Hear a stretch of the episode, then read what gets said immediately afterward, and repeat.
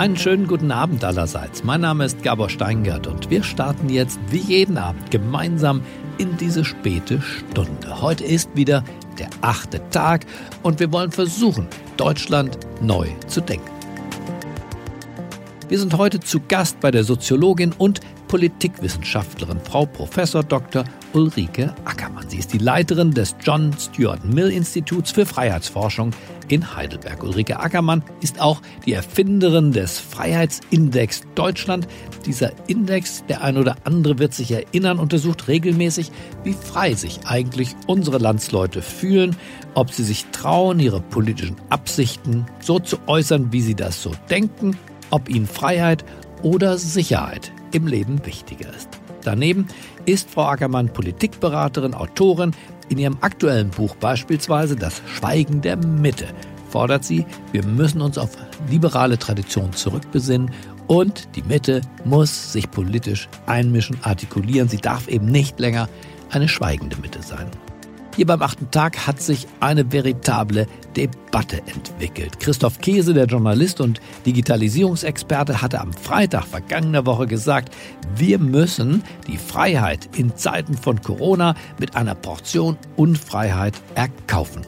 Freiheit gibt es nur, wenn wir sie uns mit einer wohldosierten Portion Unfreiheit erkaufen. Vergleichen wir unseren Umgang mit der Pandemie mit anderen Themen des öffentlichen Lebens. Besteht in unserem extrem freien Land die Freiheit, eine eigene Währung zu gründen und als Zahlungsmittel in den Umlauf zu bringen? Nein, diese Freiheit besteht nicht.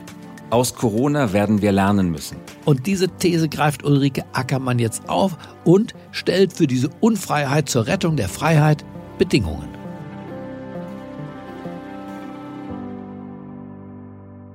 Guten Abend, ich bin Ulrike Ackermann und begrüße Sie heute Abend zu Deutschland Neu Denken. Ich arbeite und forsche seit längerem über die Krise der Demokratie, die Krise der Volksparteien und die Erosion des gesellschaftlichen Zusammenhalts und vor allen Dingen über die Gefährdungen der Freiheit. Aber was wir jetzt im Zuge der Corona-Pandemie erleben, ist die größte Krisenherausforderung nach dem Ende des Zweiten Weltkriegs und zugleich ein ganz gigantisches soziales Experiment. Wir erinnern uns noch, dass bis vor kurzem der Ruf erschall, das ist alles Hysterie und Verharmloser und Abwiegler eigentlich zum Teil die Rede führten. Das war ja auch in der deutschen Bevölkerung, wie Umfragen ergaben, auch ein Zeitlauf, bis sich die Gefahrenlage rumgesprochen hat. Und mit dem Shutdown, den Grenzschließungen und jetzt gewissermaßen auch dem Lockdown ist die Krise überall angekommen. Und die staatlichseits verfügten ganz rigiden Maßnahmen zur Bekämpfung dieser weltweiten Seuche flankieren äh, bei uns eine Krise, die westlichen Demokratien überhaupt noch nicht erlebt haben. Und das, denke ich, ist der größte Stresstest, den wir überhaupt als liberale Gesellschaften zu bestehen haben. Und vor diesem Hintergrund sind die Debatten, die wir in Erinnerung haben, die Krisenerfahrungen der letzten Jahrzehnte, diese wirken eigentlich immer kleiner. Dazu gehörte die Schuldenkrise und natürlich die Finanzkrise, aber auch äh, der Stillstand beispielsweise in Paris nach den islamistischen Terroranschlägen. All dies tritt in den Hintergrund.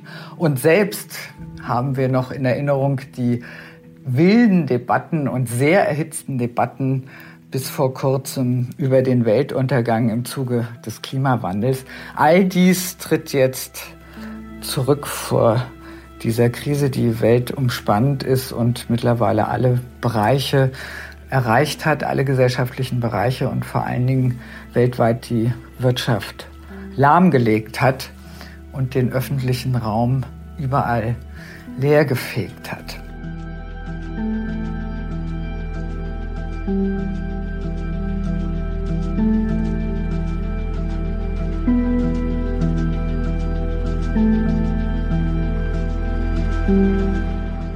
Ja, wir sind immer davon ausgegangen, dass unsere hart erkämpfte Freiheit lange währt, dass sie unanfechtbar ist, dass wir zwar weltweit Kriege haben, dass wir Flüchtlingsströme haben, aber dass bei uns sozusagen die Prinzipien der Freiheit sicher sind. Und stattdessen befinden wir uns eigentlich in einer Situation, die all jenen bekannt ist, die bis 1989 hinter dem eisernen Vorhang lebten und hinter der Mauer in der DDR. Keine Reisefreiheit, kein öffentlicher demokratischer Raum, eine geschlossene Gesellschaft, in der die Bewegungsfreiheit eingeschränkt war, in der die Versammlung von Personen verboten war. Und plötzlich sind wir Freiheitsverwöhnten in den westlichen liberalen Gesellschaften mit diesen Einschränkungen konfrontiert, die im Zuge der Corona-Krisenbekämpfung staatlicherseits ergriffen werden. Und inzwischen geht allmählich auch ein Streit darüber los, ist das notwendig?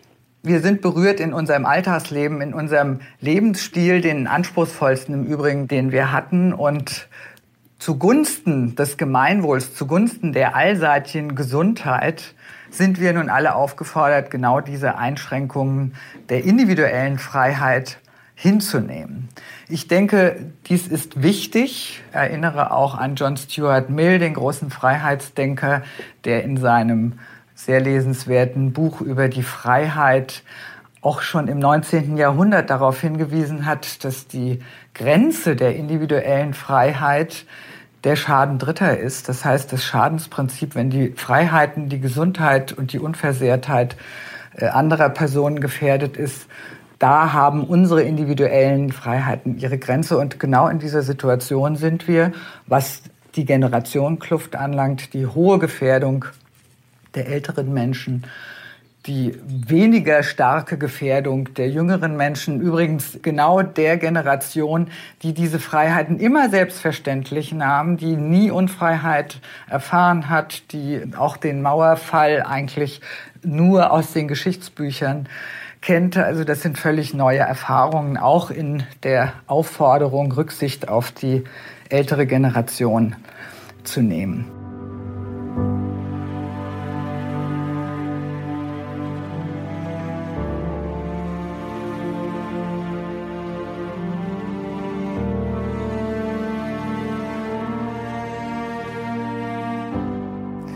Diese Ungewissheit über den Verlauf der Corona-Krise und den Erfolg der Gegenstrategien, die begleitet uns alle. Die begleitet die Virologen, die begleitet die Krisenmanager in den politischen Parteien, die staatlichen Funktionsträger. Also diese Ungewissheit, die werden wir nicht los. Und alle staatlichen Schutzmaßnahmen und Sanktionen, die angestoßen sind und im Moment vornehmlich auch von medizinischer Fachkompetenz begleitet werden, die werden natürlich nicht ausreichen, um abzusehen, was mit der Gesellschaft insgesamt geschehen wird.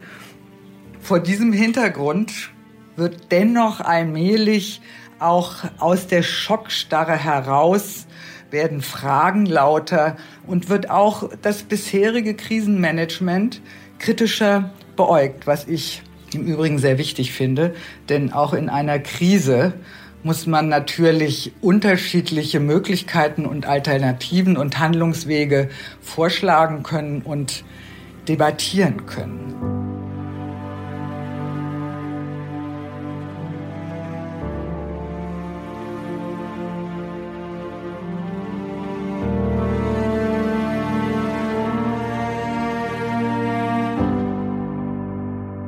Vor diesem Hintergrund wird natürlich auch äh, über unterschiedliche Strategien gesprochen. Wir haben alle in Erinnerung, dass in Großbritannien Boris Johnson am Anfang eine andere Strategie verfolgte, nämlich äh, die Durchseuchung der Gesellschaft, um eine Herdenimmunität zu erlangen. Aber dieses Experiment hat er ebenso wie seine holländischen Kollegen eingestellt. Auch Donald Trump verfolgte nach der Verharmlosung auch erst diesen Weg.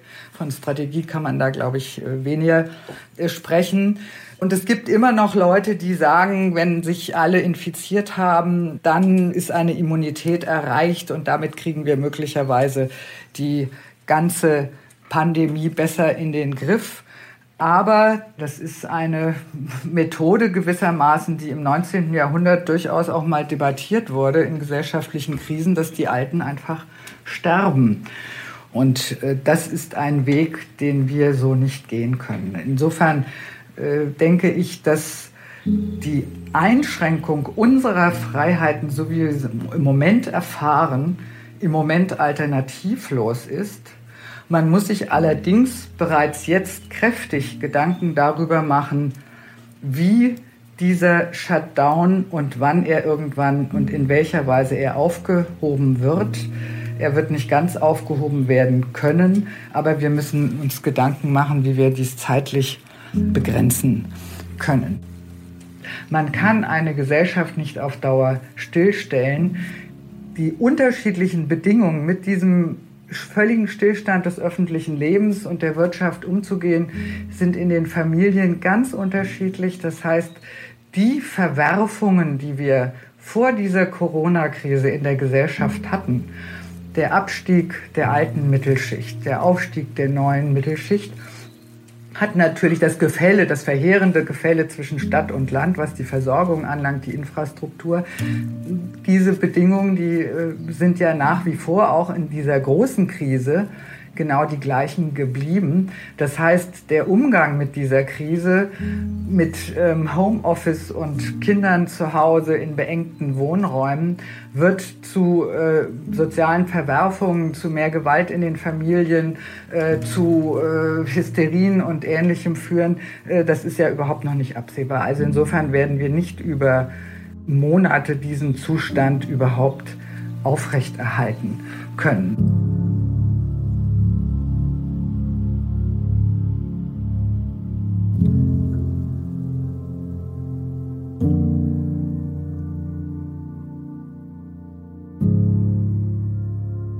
Dieser Staat wird nicht alles regeln können. Und es hatte Gründe, warum wir natürlich einen starken Staat und eine gute Infrastruktur und einen Sozialstaat haben, auch einen funktionierenden Rechtsstaat. Aber ohne die Eigentätigkeit der Bürger, die Zivilgesellschaft und ohne die Wirtschaft und all das in Funktion werden wir nicht wieder auf die Beine kommen. Womit wir im Moment, denke ich, besonders achtsam umgehen müssen. Wir hatten vor der Corona-Krise äh, das Problem, dass das Vertrauen in die politische Klasse, in die Funktionseliten immer weiter gesunken ist, die Kluft zwischen Bevölkerung und äh, politischen Parteien immer größer geworden ist diese Situation, die bestand ja vorher. Und im Moment wird sich das Vertrauen erst wieder entwickeln können, wenn ein kluges, gutes Krisenmanagement auch erfahrbar wird für die Bevölkerung. Und auch dann dieser Ausnahmezustand hinzunehmen ist mit der Einschränkung der Freiheiten. Aber dieses Vertrauen ist ganz schnell weg, wenn die Bevölkerung den Eindruck hat, es gerät äh, aus dem Ruder und es werden falsche Entscheidungen gefällt und es wird vor allen Dingen nicht darüber debattiert. In dieser Situation, in der wir uns befinden, ist sowieso, auch wenn in den sozialen Netzwerken der Ton äh, ziviler geworden ist und im Moment die politischen Ränder leiser geworden sind, man hört von der AfD fast nichts, man hört von der Linken fast nichts, Trotzdem ist natürlich dies eine Situation, in der neue Blasen entstehen und auch ideologische Gesinnungslager von früher sich nicht einfach auflösen.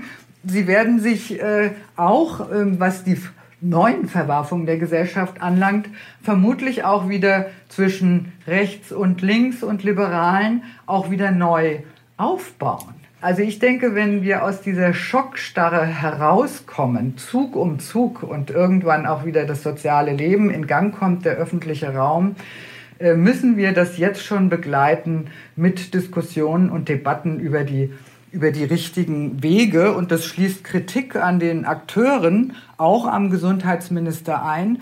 Das ist dann nicht einfach nur äh, zänkisches Gehabe und Polemik, gegen die nun in Verantwortung stehenden, sondern das dient ja auch dem Finden neuer Wege. Anders äh, werden wir diese Krise einfach nicht bewältigen können. Insofern, ich denke, dass die Sozialwissenschaften mit Ideen und Einlassungen im Moment besonders gefragt wehren, weil wir eben nicht nur eine Viruskrise haben, sondern wir haben eine Krise des gesamtgesellschaftlichen Zusammenhalts und sind an den Grenzen, was haben wir überhaupt aufgebaut, was ist uns diese freiheitliche Demokratie wert, was ist uns die soziale Marktwirtschaft wert, wie können wir sie unter, dem, unter diesen Gefährdungen, unter denen wir im Moment jetzt zu zittern haben, wie können wir sie überhaupt retten.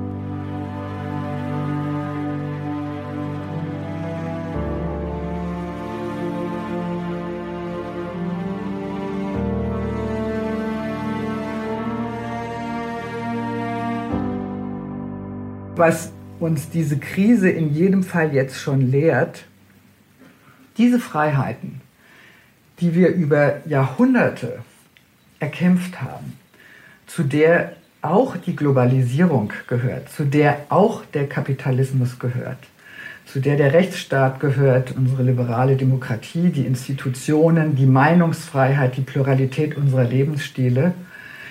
Diese Freiheiten, die sind uns so selbstverständlich gewesen und wenn sie jetzt ausgesetzt sind, entsteht hoffentlich ein Bewusstsein davon, wie wertvoll sie sind. Sie haben uns den Wohlstand und den Lebensstandard gebracht. Solch einen Lebensstandard hatten wir noch nie.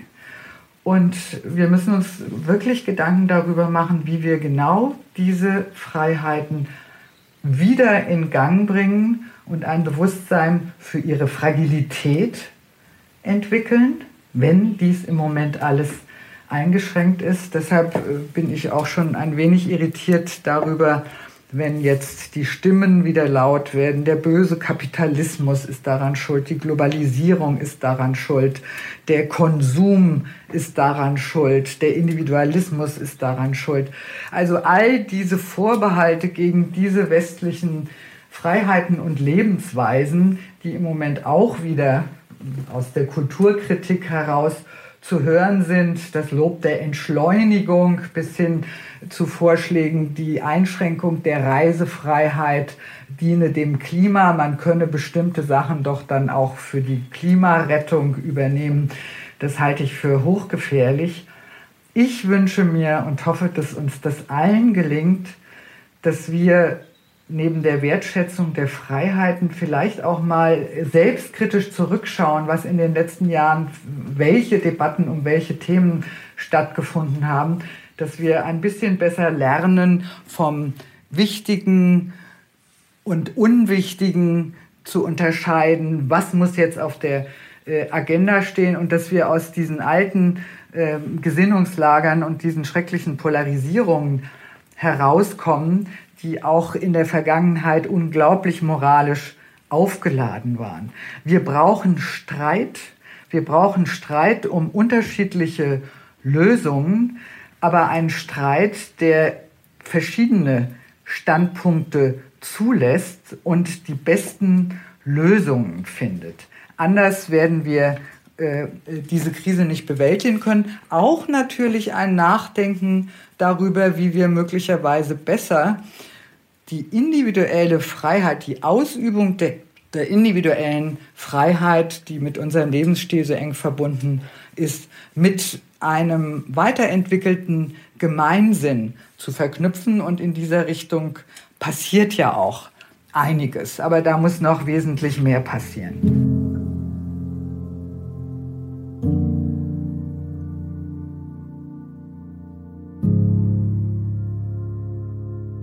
Es gibt im Moment äh, nicht sehr viel zu lachen und die Angst greift immer weiter um sich und trifft auch jeden, jeden Einzelnen. Äh, man soll auch nicht einfach über diese Angst hinweggehen. Umso wichtiger scheint mir, in dieser Krise einen kühlen Kopf zu behalten, uns klar zu machen, dass wir uns gegenseitig unterstützen müssen, auch durchaus Mut zu sprechen und äh, trotz des Social Distancing uns austauschen, dafür gibt es ja unterschiedliche Medien, neue Ideen entwickeln und um bessere Lösungen streiten. Anders werden wir unsere Freiheiten nicht bewahren können und verteidigen können. Soweit meine Gedanken an diesem achten Tag.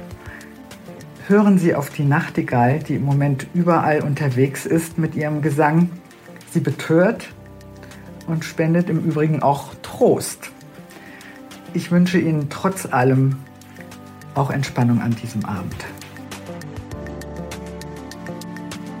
Vielen Dank, Frau Professor Ackermann. Das war anregend, inspirierend und in jedem Fall entlassen Sie uns jetzt in die gute Nacht mit ein paar guten Gedanken zur bürgerlichen Freiheit in der Mitte unserer Gesellschaft. Ich wünsche allen, die zugehört haben, eine geruhsame Nacht und freue mich, Sie morgen früh putzmunter um 7 Uhr zu Steingarts Morning Briefing wieder zu hören und zu sehen. Bleiben Sie mir gebogen. Ihr Gabor Steingart.